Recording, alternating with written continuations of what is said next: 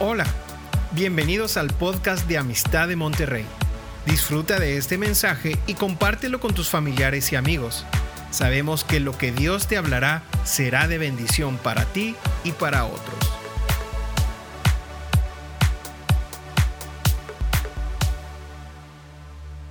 Pues el libro de Malaquías es el último libro de lo que conocemos como Antiguo Testamento y es el último libro de los 39 libros que conforman ese Antiguo Testamento. Eh, Malaquías es el último de los 17 profetas que hay. Y después de Malaquías hay un periodo o un espacio de silencio por 400 años. Hay 400 años de silencio donde ya no se oye la voz profética, donde ya no se oye la voz de Dios a través de los profetas. Recuerden ustedes Hebreos capítulo 1 que nos dice que Dios nos les habló a nuestros padres, les dice ahí al pueblo, les habló a nuestros padres a través de los profetas. Y, y en el Antiguo Testamento se cierra con la profecía de Malaquías. Ese silencio de 400 años termina cuando aparece eh, Juan el Bautista. Un personaje que también Malaquías describe en este su libro. Y con la llegada de Juan el Bautista se rompe ese silencio de 400 años y es Juan el Bautista considerado el mayor de todos los profetas. Así es como lo menciona Jesús. Y es el, que tiene el honor de preparar al pueblo de Israel para recibir a su Mesías, para recibir al Cristo, para recibir a Jesús. Malaquías, el nombre significa mi mensajero. Eso es lo que significa Malaquías. Eh, y algunos piensan que a lo mejor el nombre de Malaquías, más que un nombre propio, pues es un apodo, como decir mi mensajero, mi, interventor, mi promotor. Aquí le llama mi mensajero, pero si fuese el nombre Malaquías, pues este es el sentido que tiene. Es un profeta que trae un mensaje a la gente que está viviendo en Jerusalén. Eh, más o menos, ah, Malaquías es contemporáneo de Nehemías poniendo el contexto del tiempo en el que Malaquías escribe esta profecía, estamos hablando más o menos como 450 años, 430 años antes de Jesucristo. Para ese entonces, eh, la gente que estaba viviendo en Jerusalén es gente que había sido exiliada a Babilonia. Son de los que habían sido deportados a Babilonia. Pero tú recuerdas el último capítulo de Jeremías, menciona que Ciro, el rey de Persia, dio un decreto para que los judíos pudieran volver a Jerusalén. Y entonces, después de 70 años de estar cautivos en Babilonia, el pueblo de Israel vuelve a Jerusalén. Y cuando vuelven, pues Jerusalén está en ruinas. Recuerden que Nabucodonosor había destruido aquel primer templo que Salomón había edificado. Y dice ahí la escritura que eh, eh, eh, quedó completamente en ruinas, quedó completamente destruido el templo, Jerusalén, y la gente que regresa de Babilonia empiezan con la labor de reconstrucción. Y tú tienes ahí los libros de Esdras, de Nehemías, que son ah, libros que fueron escritos precisamente en esa época en la que se está reconstruyendo el templo y se están reconstruyendo la ciudad de Jerusalén, sus muros y todo eso.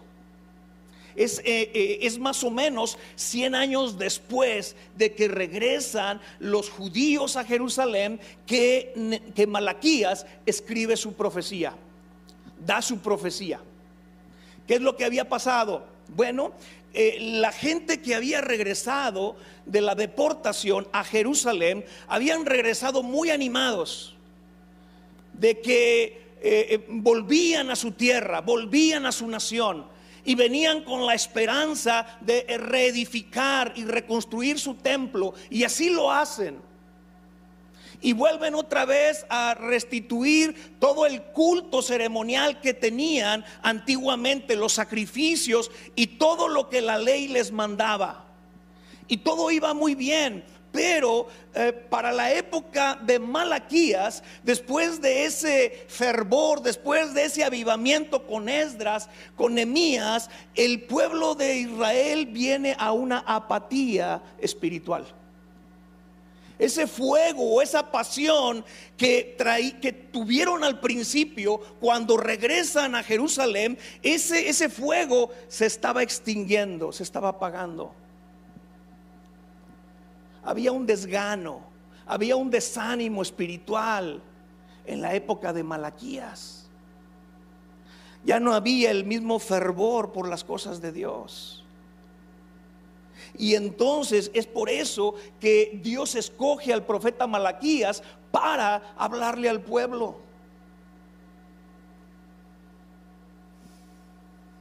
Por eso empieza el capítulo 1 diciendo allí profecía de la palabra de Jehová contra Israel por medio de Malaquías. Así es como empieza el primer verso de este libro, profecía de la palabra de Jehová contra Israel. Fíjate, la palabra profecía, eh, eh, la palabra en el original también significa carga. Se traduce como profecía, pero también se traduce como carga. Porque en un sentido, para Dios y para el profeta había una carga de ver al pueblo en ese estado tan bajo en el que estaba el pueblo de Israel en cuanto al tema espiritual. Espiritualmente el pueblo de Israel no estaba bien. Y eso cargaba el corazón de Dios y cargaba el corazón del profeta. Las cosas en Israel no estaban bien.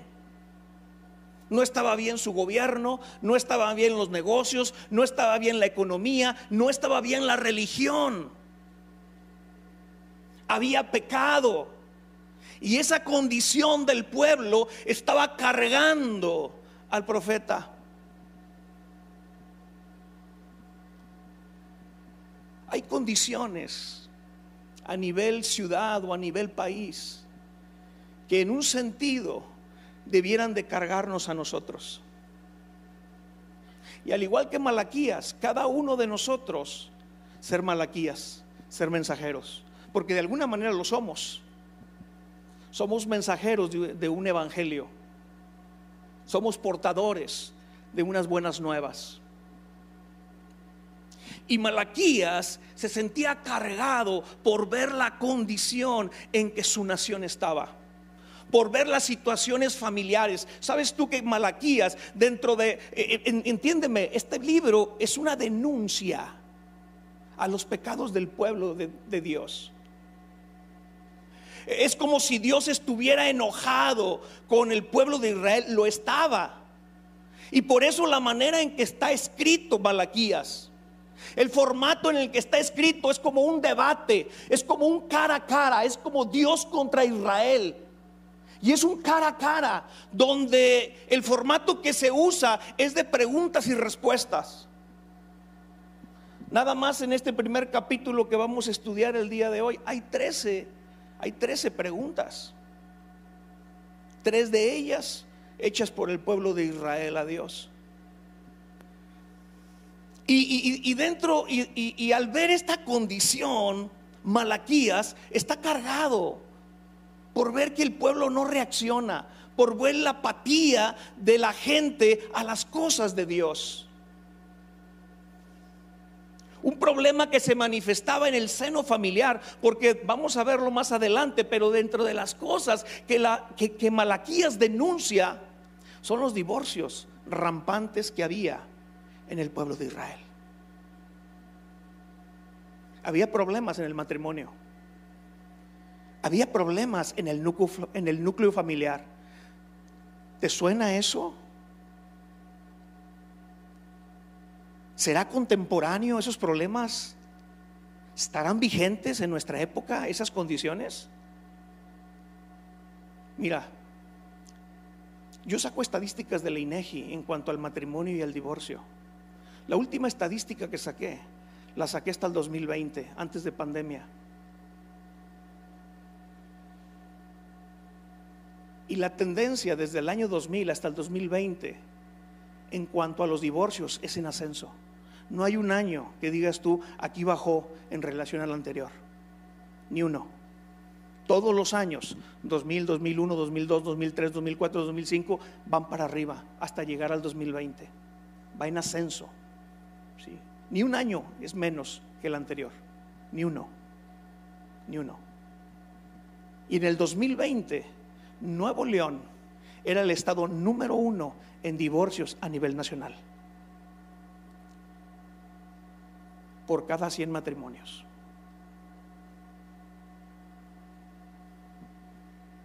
había un problema similar en la época de Malaquías. Y eso cargaba el corazón de Dios y el corazón del profeta. ¿Tú crees que Dios no está cargado con la situación que se está viviendo en las familias de Nuevo León? Por ahí llegué a escuchar otra estadística de Nuevo León, que también en la familia de, de los nuevo leonenses, también somos de los primeros lugares en violencia intrafamiliar a nivel nacional. Y dices tú, ¿qué onda? Algo no está bien. ¿Tú crees que el corazón de Dios no está cargado por eso? Claro que sí. Y está buscando Malaquías. Te está buscando a ti para que seas su mensajero y ser portador de unas buenas nuevas para ayudar a las familias. Entiéndeme, las familias se están desmoronando a nuestro alrededor. Y tú y yo tenemos que hacer algo. Dios quiere hacer algo, pero nos quiere usar a nosotros como sus mensajeros, como le pasó aquí a Malaquías. Claro, la otra carga que tenía Malaquías es que el mensaje que traía, pues no era un mensaje muy popular.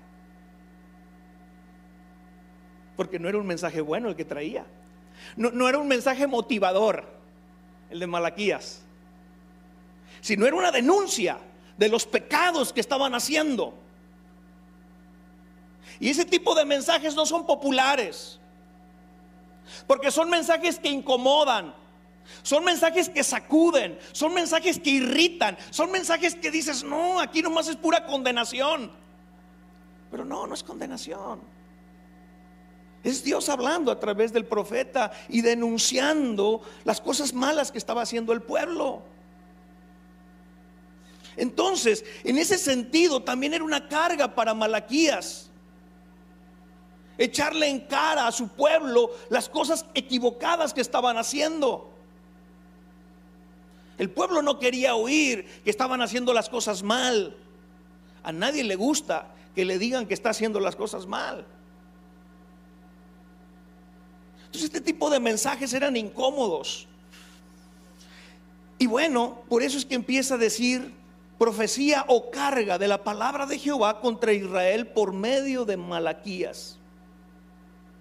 Versículo 2. Yo os he amado, dice Jehová. Y dijisteis, ¿en qué nos amaste? Y esta es la primera pregunta que aparece aquí en el capítulo 1. Y fíjate, Dios empieza a decirle al pueblo, yo los he amado. Y mira el atrevimiento del pueblo la manera sarcástica, burlona de responderle a Dios. ¿Ah, de veras? ¿Nos has amado? Pues no se nota. Haz de cuenta que le están diciendo eso a Dios. Tú dices que nos amas, pero no se ve. Qué fuerte, ¿no? Qué fuerte contestarle a Dios de esa manera.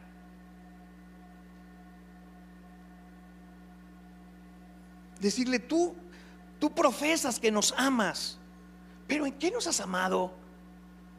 ¿Cómo dices que nos amas? Es una respuesta cínica del pueblo a la afirmación de amor de Dios. ¿Cómo es que sucede que Israel eh, duda del amor de Dios? Pero, pero hoy es una, es una duda vigente. Porque yo no me explico cómo hay cristianos que piensan que Dios no los ama. Porque hay cristianos que piensan así, que Dios no los ama. ¿Cómo pones en tela de duda el amor de Dios?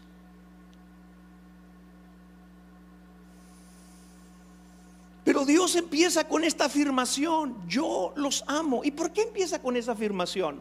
Porque Dios se da cuenta de una cosa. Dios ve que el pueblo de Israel están dudando de su amor. Están dudando de su amor. Hay duda en el corazón del pueblo de que Dios los ame. Y el amor por Dios se empieza a enfriar en el pueblo de Dios, en el pueblo de Israel. Y sabes una cosa, este enfriamiento en cuanto al amar es una condición de los últimos tiempos. Jesús lo profetizó. En el Evangelio de Mateo, capítulo 24, Jesús dice que porque eh, por el hecho de que la maldad va, va a ir en aumento, el amor de muchos se enfriaría. Entonces no es de sorprendernos que haya gente que su amor por Dios se está enfriando hoy en día. Le estaba pasando al pueblo de Israel en la época de Malaquías, hace más o menos como 2500 años. Pero Jesús profetizó que en los últimos tiempos iba a pasar algo similar. Se iba a enfriar el amor por las cosas de Dios. Este fue el problema también de la iglesia de Éfeso. Cuando lees Apocalipsis, en los primeros, en el capítulo 2, capítulo 3, ah, vienen las siete cartas a las siete iglesias de Asia Menor. Y la primera carta va dirigida a la iglesia de Éfeso. Y algo que Dios le dice a la iglesia de Éfeso, tengo algo contra ti que has dejado tu primer amor. El amor de esa iglesia se estaba enfriando por las cosas de Dios. El corazón frío del pueblo de Israel había llegado al punto de cuestionar el amor de Dios. Esta pregunta, ¿en qué nos amaste? Se puede, se puede dar por medio de dos plataformas. Una, verla desde una perspectiva de reclamo a Dios. Y la otra, desde una plataforma de ignorancia, falta de conocimiento. Y las dos son malas. Las dos son malas. Imagínate un reclamo del pueblo de Israel diciéndole, Dios, si realmente nos amas como dices, no hubieras permitido que nuestro pueblo fuera llevado cautivo por los babilónicos. No hubieras permitido que Nabucodonosor destruyera nuestro templo y nuestra ciudad. ¿Cómo dices que nos amas cuando tú permites este tipo de cosas a nuestra nación? Pero, pero el pueblo de Israel se le olvidó la escritura de Proverbios 3, donde la escritura dice, y te la quiero leer, porque también hay peligro de que se nos olvide a nosotros. Dice el versículo 11 y 12, no menosprecies, hijo mío, el castigo de Jehová, ni te fatigues de su corrección Porque Jehová, al que qué, al que qué, al que ama, ¿qué le hace? Lo castiga. Al que ama, lo castiga. ¿Por qué? Porque como el padre al hijo, a quien quiere. Israel era un hijo para Dios el Padre. Y cuando el hijo se equivoca, de parte del Padre, lo que merece es disciplina, corrección. Y es una manifestación de amor. Dice Hebreos en el capítulo 12, si tú no eres corregido por Dios, entonces tú no eres hijo, eres bastardo. Qué miedo. Mejor ser hijo y que me castigue, que me dé vara, pero, que pero quiero ser hijo, no bastardo. Y el pueblo de Israel fue castigado, entiéndeme, la vara fue Babilonia. Y con Babilonia disciplina a su hijo Israel. Pero a Israel se le olvidaba que el amor no siempre, no siempre son puros besos y abrazos.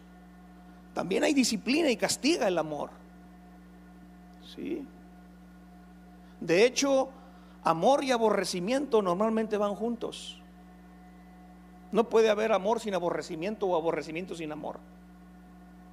Por eso, en el siguiente versículo, dice allí, porque le preguntan, en ese mismo versículo 2 le preguntan, ¿en qué nos amaste? Y fíjate la respuesta de Dios. ¿No era Esaú hermano de Jacob? Dice Jehová, y amé a Jacob. Y luego dice al principio del versículo 3, y a Esaú aborrecí. ¿Qué contraste? A Jacob lo ama y a Saúl lo aborrece. Y es que mira, cuando tú amas a una persona, aborreces su ausencia o su lejanía, ¿sí o no? Dios es igual. Dios aborrece, ama lo bueno, pero aborrece lo malo. Y así es. Y, aquí la gente está cuestionando a Dios por el hecho de que dices, es que tú dices que nos amas, pero la disciplina es una manifestación de amor. No es una manifestación de aborrecimiento o de odio. ¿No le decimos así a nuestros hijos cuando los disciplinamos? Mi hijo, te, disciplino porque te amo. de niño, de hijo, no lo entiendes. Porque cuando papá o mamá te están dando con la vara o con la chancla, pues sientes que te están odiando y no que te están amando. Pero finalmente lo que siempre les decimos a los hijos, me duele más a mí que a ti, hijo. Que tampoco los hijos lo entienden. Pero es una realidad. El que Dios disciplinara a su pueblo era un dolor para él, más que para el pueblo. Y ese es el amor de Dios. Imagínate que el pueblo le dijera a Dios, Dios, si realmente nos amaras, no estaríamos en esta condición de pobreza, no estaríamos en esta situación difícil. No estaríamos tan oprimidos. Pero al pueblo de Israel se le olvidó la escritura de Deuteronomio 28, versículos 1 y 2, donde dice que las bendiciones de Dios están condicionadas a dos cosas. Número uno, oír la voz de Dios. Número dos, obedecerlo. No puede haber bendición si no hay esas condiciones, si no se cumplen con esos requisitos. el pueblo de Israel dejaba de oír a Dios y se volvía desobediente, pues había consecuencias. Y todo eso viene en, el capítulo completo de Deuteronomio 28. Pero al pueblo se le olvida esas cosas. Y sienten que Dios no los ama cuando los causantes de su propia pobreza, de su propia opresión, de su propia condición, son ellos mismos, no es Dios. Como cuando la gente dice, oye, si realmente Dios es amor y ama tanto al mundo, como dice allí la palabra, ¿por qué permite la hambruna? ¿Por qué permite las guerras? ¿Por qué permite esto y el otro? Pero no se dan cuenta que no es Dios, es el mismo hombre. Que en su pecado y en sus malas decisiones están simplemente cosechando lo que siembran. Pero es más fácil echarle la culpa a Dios.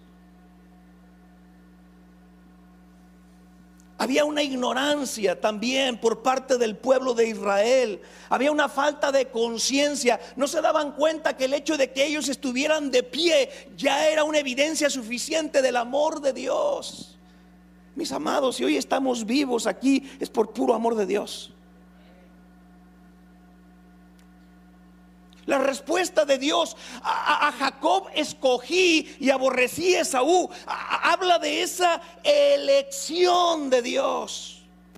Dios les dice, miren, mi amor yo lo manifesté escogiéndolos a ustedes.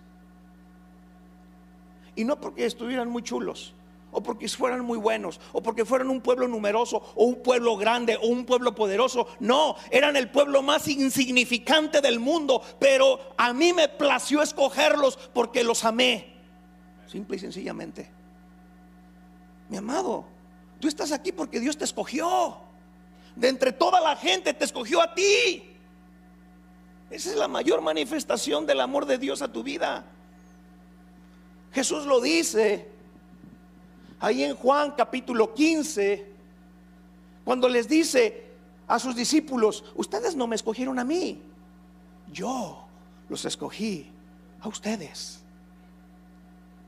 Ese es el amor de Dios. Mira, es como, como el amor del matrimonio. Una esposa sabe que su marido lo ama porque la escogió de entre todas las mujeres, ¿sí o no? Así es. Mari Carmen sabe que para mí es la mujer preferida y favorita de entre todas, porque me casé con ella, ella escogí. Y ella sabe que yo la amo. Igualmente, Dios le estaba diciendo lo mismo al pueblo de Israel. De entre todos los pueblos te escogí a ti. Mi complacencia estuvo en ti.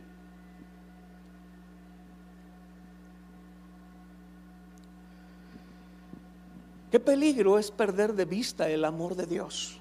Es muy, muy peligroso. Siendo las cosas de esta manera, pues era de esperarse que el amor del pueblo de Israel por Dios se empezara a enfriar. Cuando el amor de Dios se empieza a enfriar, es de esperar también, al paso del tiempo, una desobediencia a la palabra de Dios.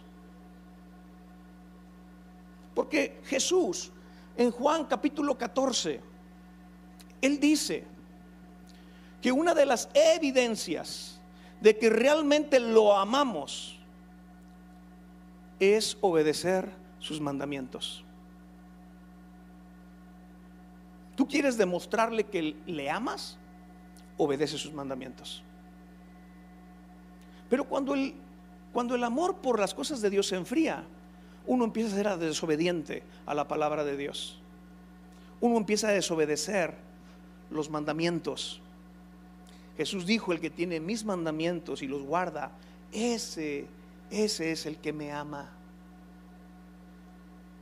La falta de amor por Dios detona todos los demás pecados. Por eso cuando le preguntaron a Jesús, ¿cuál es el mandamiento más importante? No el primero, sino el más importante. Porque el primero, ya nos dijo Enrique Bremer, es oír la palabra de Dios. Pero el más importante es el amor a Dios. Y ese mandamiento más importante, en ese estaba fallando el pueblo de Israel. Y al fallar en ese, fallaban en todos los demás. Porque ese amor, e, e, ese mandamiento de amar, dice, dice Jesús, de él pende toda la ley y todos los profetas, todas las escrituras. Con el mandamiento del amor se cumple la ley decía el apóstol Pablo. Y al igual, cuando tú fallas en ese mandamiento, en automático vas a fallar en todos los demás. Es cuestión de tiempo para que se empiece a manifestar. La respuesta de Dios es un hecho histórico. Dios elige a Jacob sobre Esaú. Si quieres tú leer la historia de Saúl y Jacob, pues son dos hermanos mellizos, no son, no son gemelos idénticos, eh, hijos de Rebeca y de Isaac, niños milagro, porque Rebeca no podía embarazarse, y, y el primogénito y el primero en nacer fue Saúl, y el segundo fue Jacob. Pero desde antes de que ellos nacieran, Dios eligió a Jacob sobre Esaú. Y es una elección divina. ¿Por qué razón Dios escogió a Jacob y no a Esaú? Nomás Dios lo sabe. Y no tenemos que andarnos nosotros quebrando la cabeza, ¿por qué sí, por qué no? ¿Sí? Hay muchas cosas de Dios que no vamos a entender, pero el hecho de que no entiendas cosas de Dios no significa que no las disfrutes. Es como el aire acondicionado. O sea, tú no sabes cómo jala el aire acondicionado. Tú nomás sabes que le prendes y te echa aire frío y te quita el calor. El hecho de que no sepas cómo funciona el aire acondicionado no implica que no puedas disfrutarlo. Igual es Dios. Entonces el amor, la gracia de Dios, su elección divina, pues a veces son conceptos teológicos en los cuales perdemos mucho tiempo en debates. Cuando Dios no quiere que tengas una cabeza grande, lo que quiere es que disfrutes sus bendiciones, su amor y su gracia. Si Él te eligió, Dale gloria a Dios. Dale gracias a Dios. Siéntete privilegiado. La respuesta de Dios es un hecho histórico. El, amor de Dios por Israel se manifiesta en que, mira, ahí empieza a decir la escritura, ah, a Saúl aborrecí y convertí sus montes en desolación y abandoné su heredad para los chacales del desierto, dice el versículo 4 cuando Edom, Edom vienen siendo los descendientes de Saúl, se les llamó edomitas. Entonces, cuando está hablando aquí de Jacob y de Saúl, realmente está hablando del pueblo de Israel, que son los descendientes de Jacob, y está hablando del pueblo edomita, que son los descendientes de Saúl.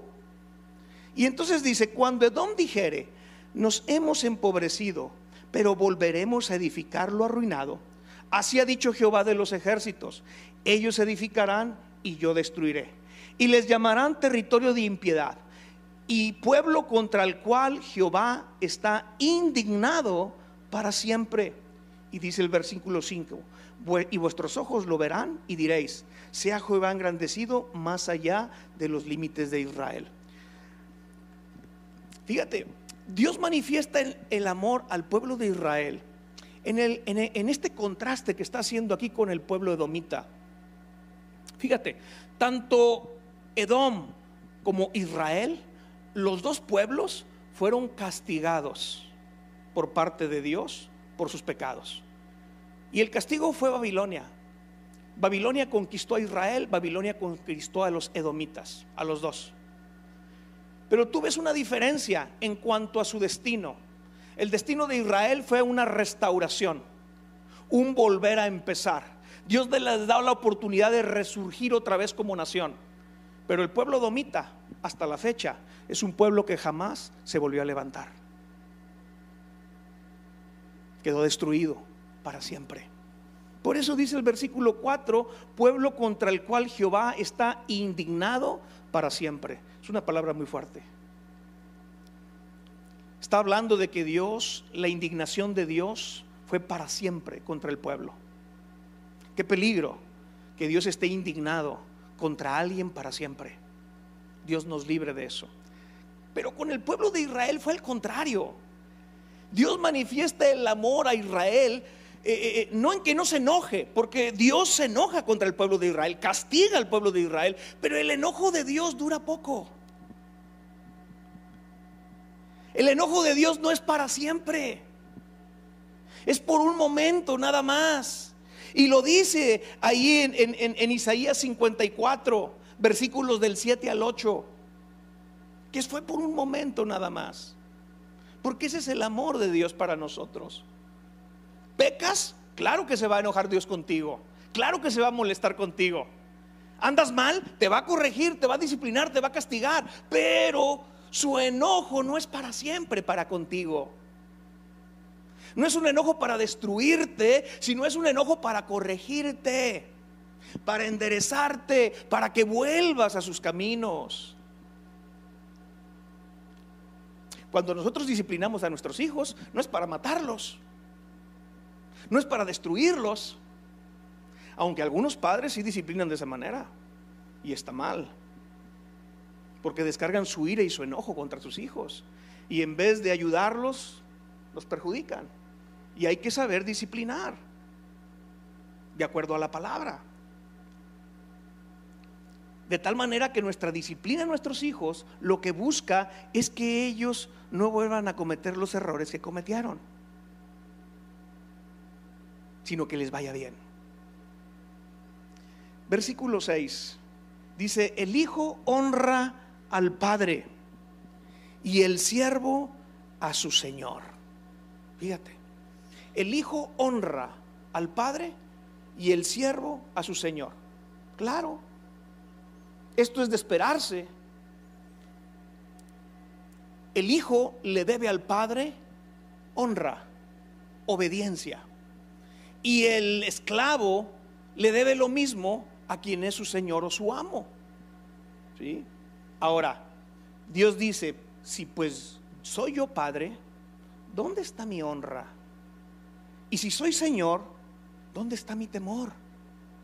Dice Jehová de los ejércitos. ¿Sí? Y mira, estos dos títulos, Padre y Señor, son dos títulos de Dios. Ahora, Él pregunta, si yo soy papá y yo soy Señor, y Él es el Padre de padres y Él es el Señor de señores, ¿dónde está mi honra? La palabra honra que se, que se pone allí es la palabra kabat en hebreo. ¿Y sabes lo que significa la palabra kabat? significa algo que pesa, algo de peso. ¿Sí? Y mira, el título de Padre y de Señor que tiene nuestro Dios debería de pesar en el corazón del creyente, del cristiano. Deberían ser títulos de peso. deberían de significar algo. Algo que tiene peso es algo que tiene sustancia. Pero a veces el título de Padre o Señor que se le da a Dios por parte de algunos creyentes está hueco. No pesa. Es como si nada.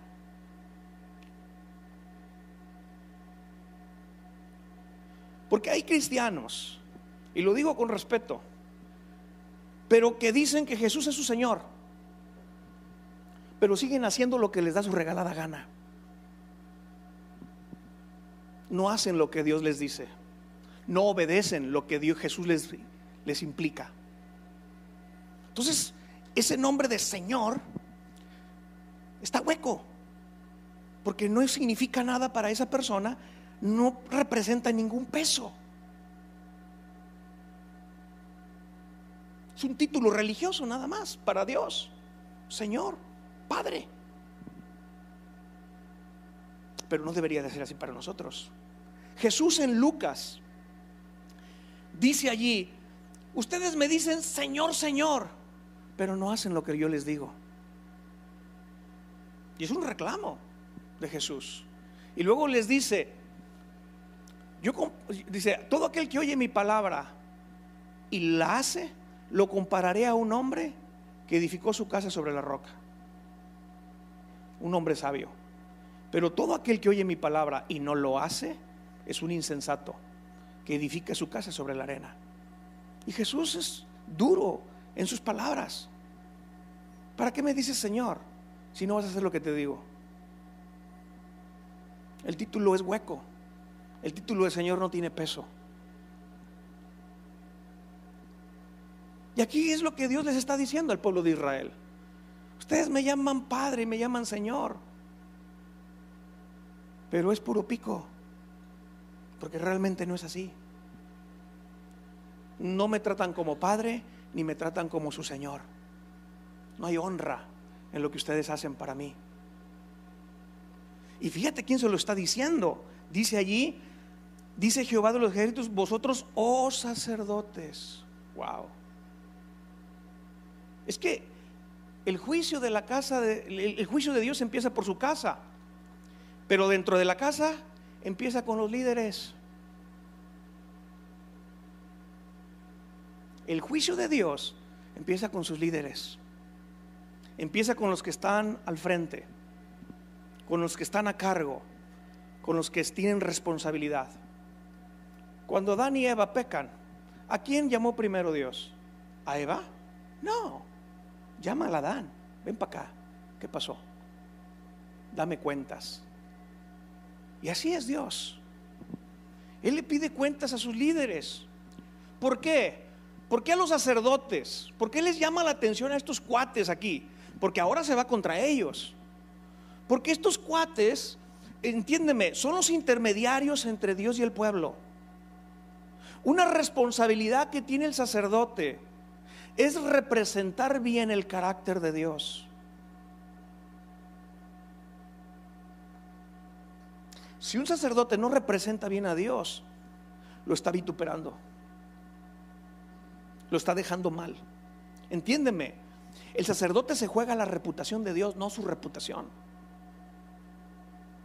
Si yo sacerdote me porto mal, a quien estoy dejando en mal es a Dios mismo. Olvídate de mí o de mi casa o de mi matrimonio. Es Dios. Y entonces, eh, por eso es que se va con los sacerdotes. Porque mira, eh, Oseas capítulo 4, verso 9. A ver, pónganmelo por favor, si lo tenemos por ahí. A ver si no me equivoco. Oseas 4, 9. Ahí está. Dice, ¿y será el pueblo como quién? Es que el pueblo no puede ser otra cosa más que lo que son sus líderes. Si los líderes son impíos, pues ¿qué esperas que sea el pueblo? Si los líderes son tranzas, pues ¿qué esperas que sea el pueblo? Por eso dice la palabra, y será el pueblo como es el sacerdote. Por eso es que Dios empieza con estos cuates. Porque de alguna manera la responsabilidad de la condición moral y espiritual que había en el pueblo de Israel se debía en mucho al liderazgo que había.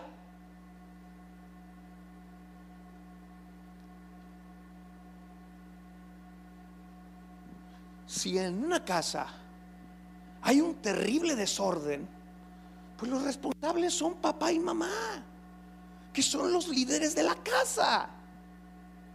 De alguna manera, si los hijos andan por la calle de la, amargura, es porque, pues de alguna manera, los padres no han hecho lo que tienen que hacer.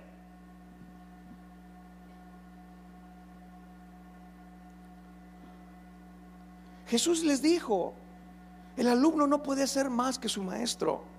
A lo más que va a llegar el alumno es a ser como el maestro. Si el maestro es bueno, los alumnos van a ser buenos. Si el maestro es malo, pues ahí te encargo cómo son los chavos. Por eso es que Jesús, digo, por eso es que, que, Dios aquí en Malaquías empieza la exhortación contra los sacerdotes. Y fíjate lo que les dice, que menospreciáis mi nombre. Y luego empiezan las preguntas de estos cuates, de estos sacerdotes. ¿En qué hemos menospreciado tu nombre? La segunda pregunta. ¿En qué hemos menospreciado tu nombre? Esta, esta pregunta que hacen los sacerdotes denota ceguera espiritual. Están ciegos estos cuates espiritualmente. No se están dando cuenta de lo que están haciendo. Denota insensibilidad espiritual. Han perdido la sensibilidad por las cosas de Dios. Al grado de que dicen, pues, ¿en qué la estamos regando? Si estamos re bien, estamos haciendo las cosas bien, ¿no? y no estaban bien. Fíjate, escribí aquí unas cosas sobre el menosprecio. Le puse así, menosprecio, poniéndolo como tipo de definición. Menosprecio no es amor, es amar menos. Menosprecio no es que no importe, es que ya no es tan importante como antes. Menosprecio no es que no tenga valor, sino es que ya no vale lo mismo. Y entonces el menosprecio habla de un deterioro sutil. Es una bajada muy suave que no se percibe. Es una caída que no se siente como para prender las luces de alarma.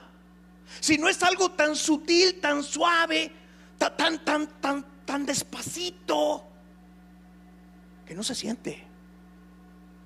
Pero cuando tú lees Apocalipsis, el, capítulo, el capítulo 2, el versículo 4, cuando le dice a la iglesia de Éfeso, pero tengo contra ti que has dejado tu primer amor.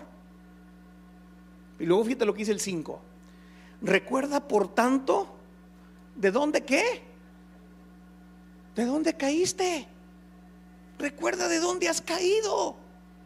Fíjate, el enfriarse, eh, eh, el menosprecio, eh, el, el amar a Dios menos es una caída, dice la Biblia.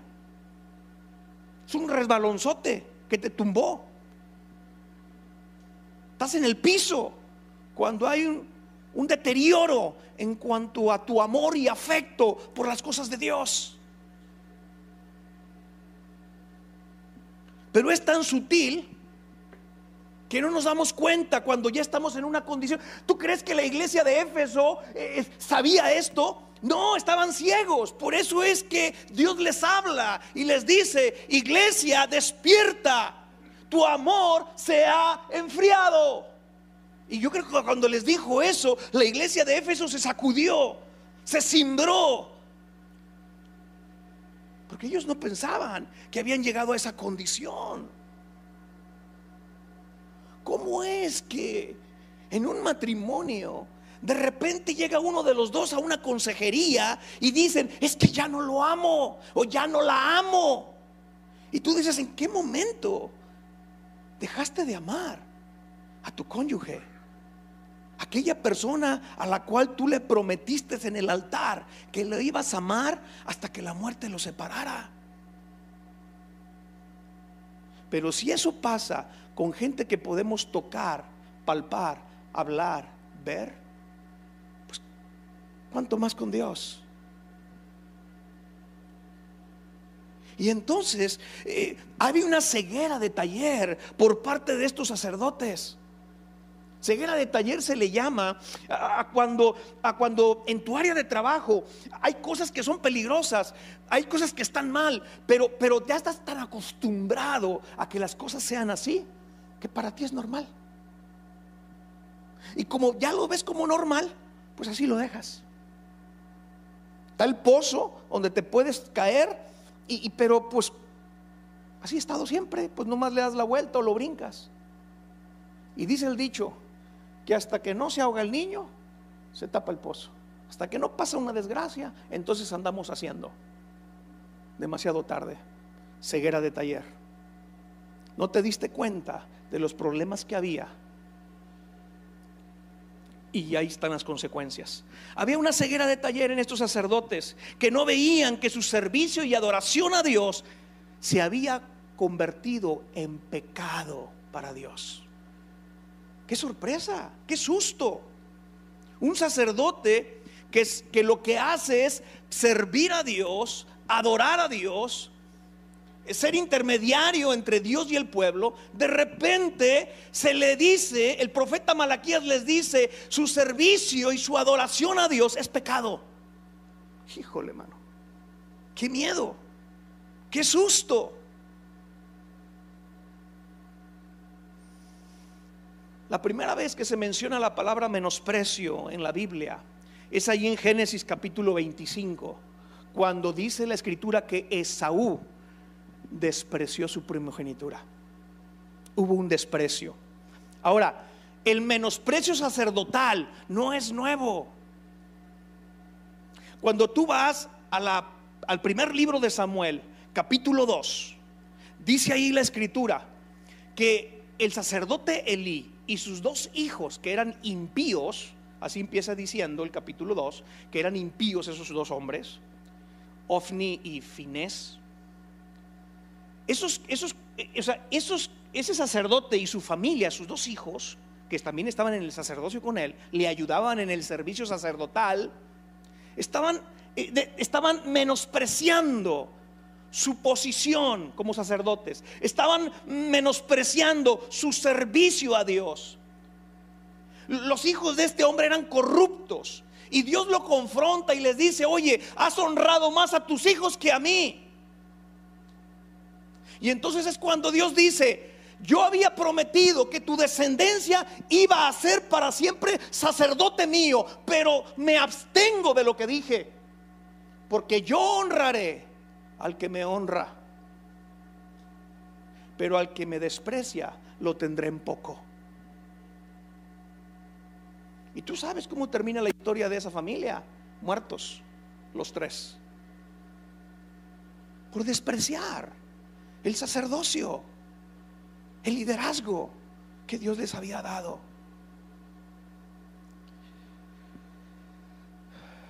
¿Cuál es la respuesta de Dios a esta cuestionamiento. ¿En qué te hemos menospreciado? Le preguntan estos sacerdotes. Y aquí empieza a decirles Dios en el versículo 7, en que ofreciste sobre mi altar pan inmundo. Pan inmundo. Cuando habla de ofrecer en el altar pan inmundo, se refiere a los sacrificios. ¿Sí? Eh, eh, eh, este, estas ofrendas que presentaban los sacerdotes eran inaceptables por parte de Dios. Porque mira, más adelante dice, versículo 8, y cuando ofrecéis el animal ciego para el sacrificio, ¿no es malo?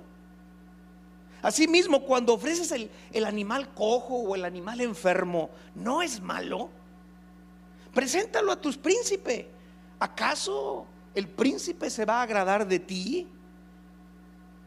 o le serás acepto, dice Jehová de los ejércitos. Fíjate, e, el problema, el problema de las ofrendas no es la ofrenda en sí, sino el oferente. Porque la ofrenda no es más que una representación del que la ofrece. El problema de la ofrenda de Abel y Caín no era la ofrenda en sí, sino era el corazón que tenía cada uno de ellos para con Dios. Y es exactamente lo mismo hoy en día. ¿Sí? E, e, estos cuates estaban ofreciendo cosas inaceptables para Dios. Eran acciones inaceptables las de estos sacerdotes. El amor disminuido a Dios se manifiesta en un darle a Dios no lo mejor que se tiene, sino lo que sea. Cuando la pasión por las cosas de Dios ha disminuido, ya, ya no es un dar por devoción, sino es un dar por obligación.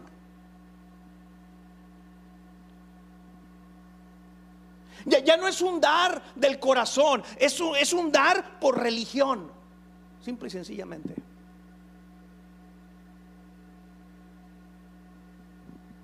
Cuando el amor por Dios ha disminuido, ya no se pone esmero en el servicio de las cosas del Señor.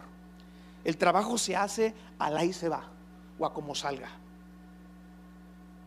Ya no hay un entusiasmo en servir o trabajar para el Señor, sino en cambio hay un desgano. Como que ya no, esto ya no es para mí. ¿Por qué las ofrendas eran inaceptables para Dios? Por tres razones. Número uno, porque era una desobediencia flagrante a la palabra de Dios. Cuando tú lees Levíticos capítulo 22 o Deuteronomio capítulo 15, allí vienen estipuladas el tipo de ofrendas que se debían de ofrecer. Y dentro de las características que Dios exige es que deberían ser animales limpios, puros, sanos, en buen estado. Y estos estaban ofreciendo animales enfermos, animales ciegos, animales defectuosos, animales chuecos, animales cojos. Es lo que estaban ofreciéndole a Dios. En vez de ofrecerle lo mejor, le estaban ofreciendo lo peor. Dios había establecido la forma de servirle y de adorarle. Pero la gente de Israel y sus líderes en la época de Malaquías estaban sirviendo y adorando a Dios a como les venía en gana. No a la manera de Dios, sino a su manera. ¿Por qué Dios no aceptaba ese tipo de ofrendas? La segunda razón es porque Dios es santo. Y estos sacerdotes habían, ¿cómo lo digo? tenían un concepto pobre de quién era Dios. Y cuando tú tienes un concepto pobre de quién es Dios, tú no adoras como debes de adorar. Tú no sirves como debes de servir. Es, es tan importante tener un concepto correcto de quién es Dios. Porque hay cristianos que han hecho a Dios a su manera. Y el concepto que tienen de Dios es un invento y una fabricación personal de un Dios que no es bíblico. Y cuando tú te fabricas tu propio Dios, entonces tú lo adoras a como te da la gana, a como tú quieres, a como tú quieras servirle.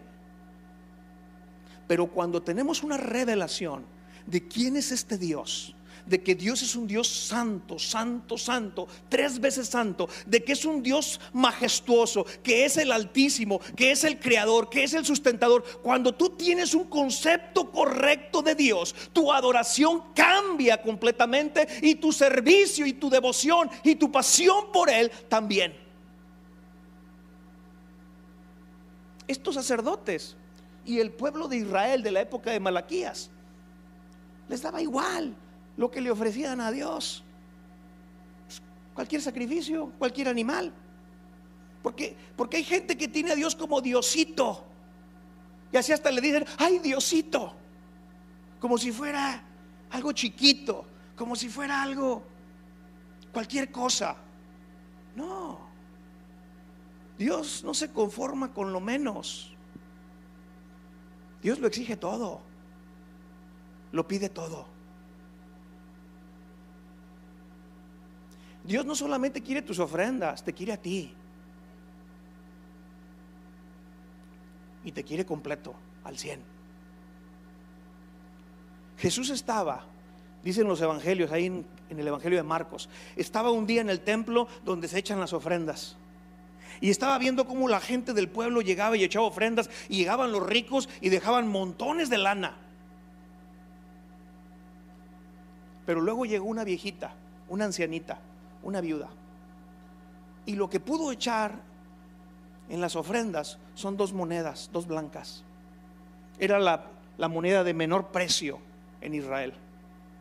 Y Jesús cuando ve eso, le llama la atención a sus discípulos y le dice, señores, señores, esta mujer, dijo, ha echado más que todos y que todos los ricos. Y luego Jesús dice, porque los ricos han dado a Dios de lo que les sobra. Pero esta mujer lo ha dado todo, lo que tenía para su sustento. Qué increíble. Pero cuando el amor por Dios se diluye, tú empiezas a darle las obras a Dios. Si me sobra tiempo, se lo doy. Si me sobran ganas, se las doy. Si me sobra dinero, se lo doy. Y tenemos a un Dios de sobras. Ese es el concepto que había en la época de Malaquías. La tercera razón por qué Dios no aceptaba estas ofrendas es porque estos animales representaban algo o a alguien. Estos animales para el sacrificio eran una tipología. ¿De quién? Una tipología de Cristo, el Cordero de Dios que quita el pecado del mundo. Cuando un judío ofrendaba a Dios lo mejor que tenía, era un acto profético de lo que Dios iba a darle al mundo, lo mejor que tenía, su Hijo. Dios no nos dio sobras, Dios nos dio lo mejor que tenía, su Hijo. La ofrenda que estaba dando la gente en la época de Malaquías era una ofrenda barata. A Dios le daban de lo peor que tenían en su ganado. Como quien dice, le estaban dando las obras a Dios. La ofrenda ya no era un sacrificio. Porque la ofrenda debe ser un sacrificio. Es un sacrificio cuando lo que das es algo costoso. Es un sacrificio cuando lo que das es algo valioso para ti. Es un sacrificio cuando lo que le das a Dios es algo que, que tú necesitas, pero lo apartas para Él. Entonces es cuando es un sacrificio y es una ofrenda de olor grato para el Señor. Pero para la gente de la época de Malaquías, ya la ofrenda no era un sacrificio, era un beneficio, porque se estaban deshaciendo de cosas que no necesitaban.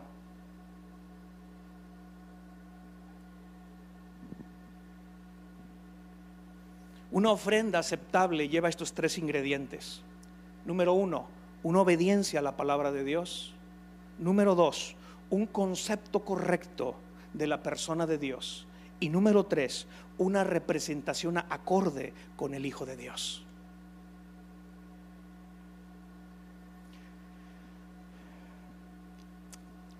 Una ofrenda inaceptable produce lo siguiente, versículo 9 Ahora pues, dice, orad por el favor de Dios, para que tengan piedad de, nosotros. Pero ¿cómo podéis agradarle si hacéis estas cosas? Dice Jehová de los ejércitos. Fíjate, una ofrenda inaceptable produce oraciones inaceptables para Dios. Es lo que les está diciendo en este versículo. Ustedes me ofrecen ofrendas que yo no, que yo no quiero, que no me gustan, que son desagradables. Y luego quieres que tu oración yo la reciba bien. ¿Cómo? Porque dice allí, ahora pues orad por el favor de Dios. Favor de Dios es gracia. Eso es gracia, favor de Dios.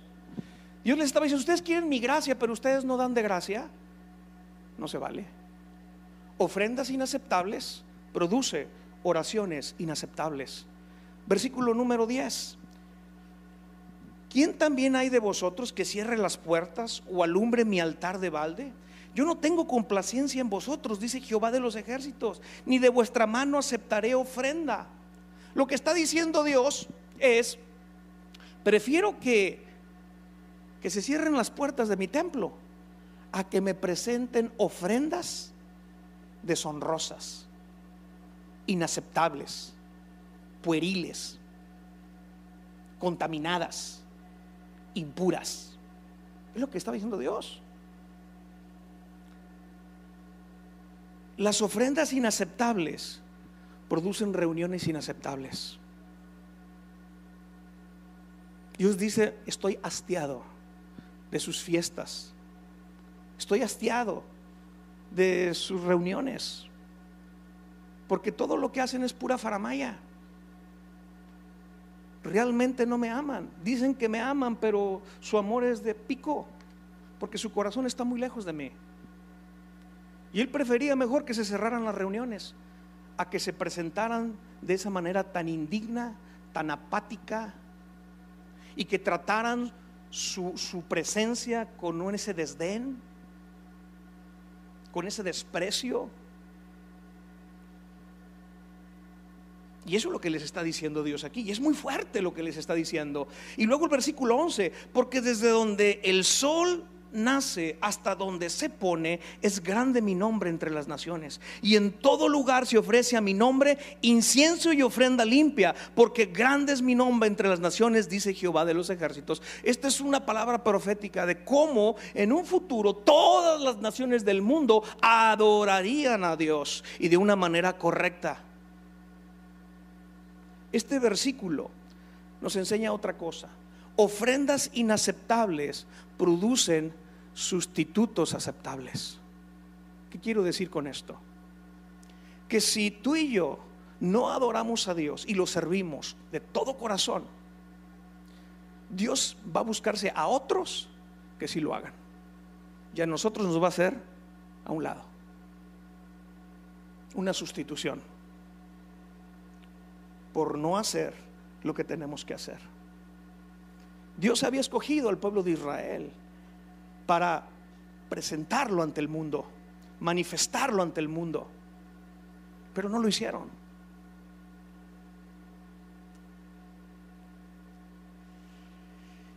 Versículo 12, versículo 12. Y vosotros lo habéis profanado cuando decís, inmunda es la mesa de Jehová y cuando decís que su alimento es despreciable. Habéis además dicho, oh, qué fastidio esto. Y me despreciáis, dice Jehová de los ejércitos. Y trajisteis lo hurtado o cojo o enfermo y presentasteis ofrenda. ¿Aceptaré yo de vuestras manos eh, esto, dice Jehová? Fíjate, eh, eh, el pueblo de Israel, este, este, este grupo de sacerdotes, habían deshonrado a Dios. Porque la tercera pregunta es esa, ¿en qué te hemos deshonrado? Ahí en el versículo 7. Y, y Dios les dice, en que pensáis que la mesa de Jehová es despreciable. Fíjate, el menosprecio fue una acción inapropiada, ofrendar cosas inaceptables. Pero la deshonra fueron pensamientos inapropiados. Pensamientos inapropiados. Estos sacerdotes deshonraban a Dios con sus pensamientos, sus acciones y sus palabras. Porque dice allí el versículo 11, digo el versículo 12, ustedes dicen, y dicen tres cosas, despreciable es la mesa de Dios, la mesa de Dios era el altar. El altar en el templo representaba el lugar de reunión entre el Dios santo con el hombre pecador. Entonces el altar representa el lugar de reunión. Si lo pusiéramos en contexto, el lugar de reunión es la iglesia. Y estos sacerdotes decían, es despreciable el lugar de reunión, es despreciable la iglesia. Y no solamente decían eso, también decían, es despreciable el alimento de Dios.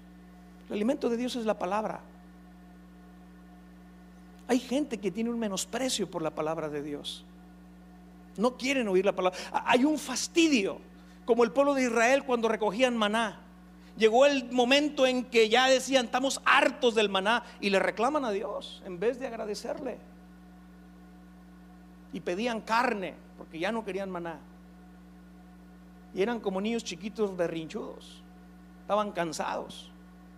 Y lo tercero que decían estos sacerdotes es, ay, qué fastidio es esto. En otras palabras estaban diciendo, ay, qué trabajarles esto. Estaban despreciando el trabajo para el Señor. Y el trabajo para el Señor es el ministerio. Entonces, estos sacerdotes estaban despreciando tres cosas. Y lo decían, no solamente lo pensaban, porque de la abundancia del corazón termina hablando la boca. Y lo que tú piensas, tarde que temprano se manifiesta en acciones o en palabras o en reacciones. Una de tres. Y estos sacerdotes manifestaban ese desprecio, menospreciando la mesa del Señor, menospreciando el pan del Señor y menospreciando el servicio al Señor. Qué tragedia. Finalmente, versículo 14 y terminamos, dice, maldito Qué fuerte. Porque esta palabra maldito tú la encuentras seis veces en Malaquías.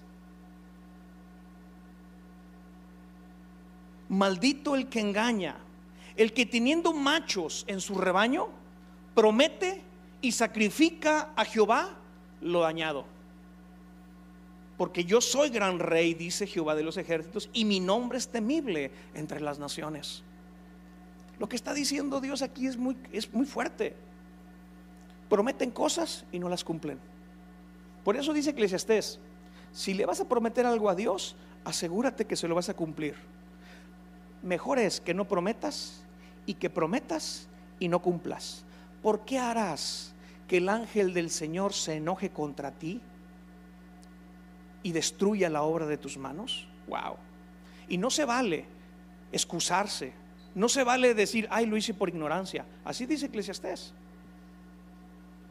Entonces aquí dice, maldito el que trata de engañar a Dios, prometiéndole primero algo y luego ya que obtiene lo que, lo que quiere, le sale con otra cosa diferente al Señor.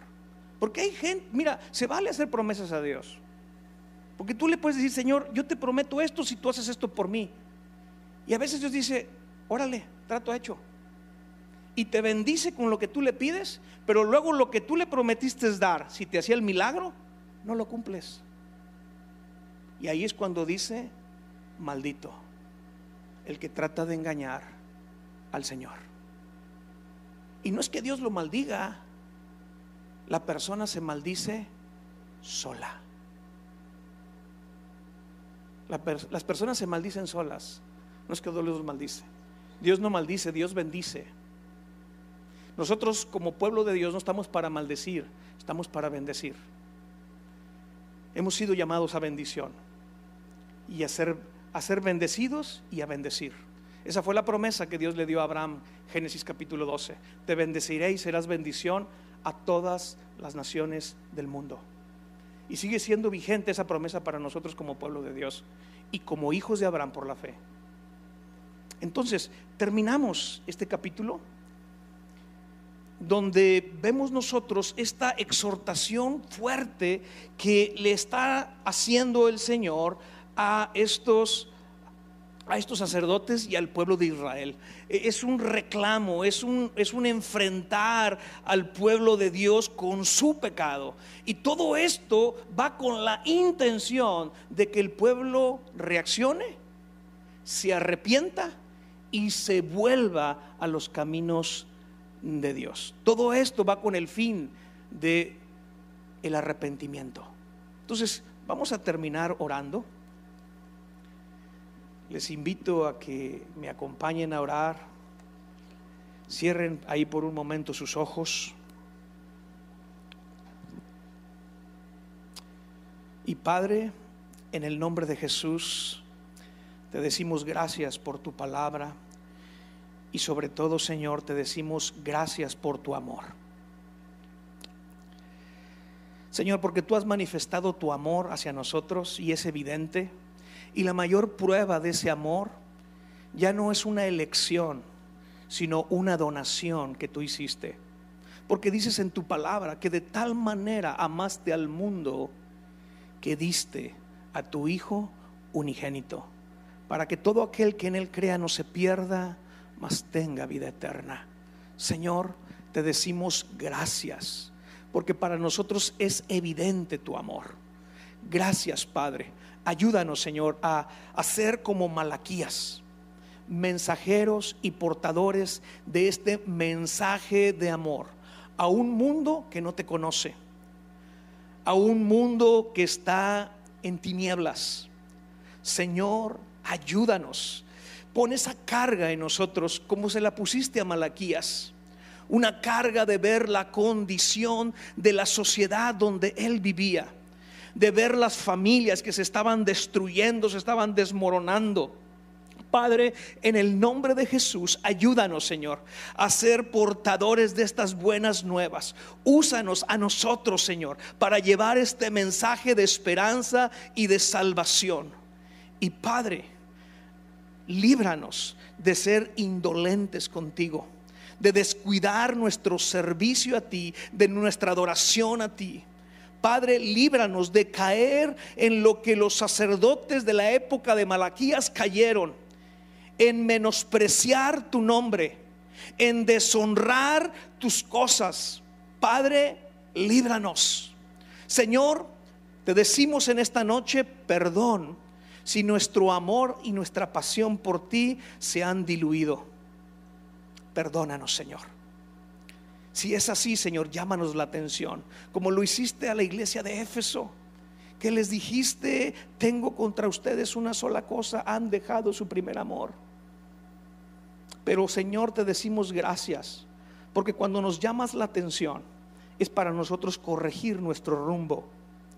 Cuando tú nos, nos regañas, Señor, es porque te importamos y es porque nos amas y somos, somos tus hijos. Y tú como Padre quieres lo mejor para cada uno de nosotros. Señor, perdónanos si hemos fallado. Y ayúdanos, Señor, a corregir lo deficiente en nuestro servicio y en nuestra adoración y en nuestro dar a ti, Padre. Te damos gracias en esta noche. En el nombre de nuestro Señor Jesucristo. Amén. Esperamos que este mensaje te ayude en tu vida diaria. No olvides suscribirte y seguirnos en nuestras redes sociales. Somos familia amistad.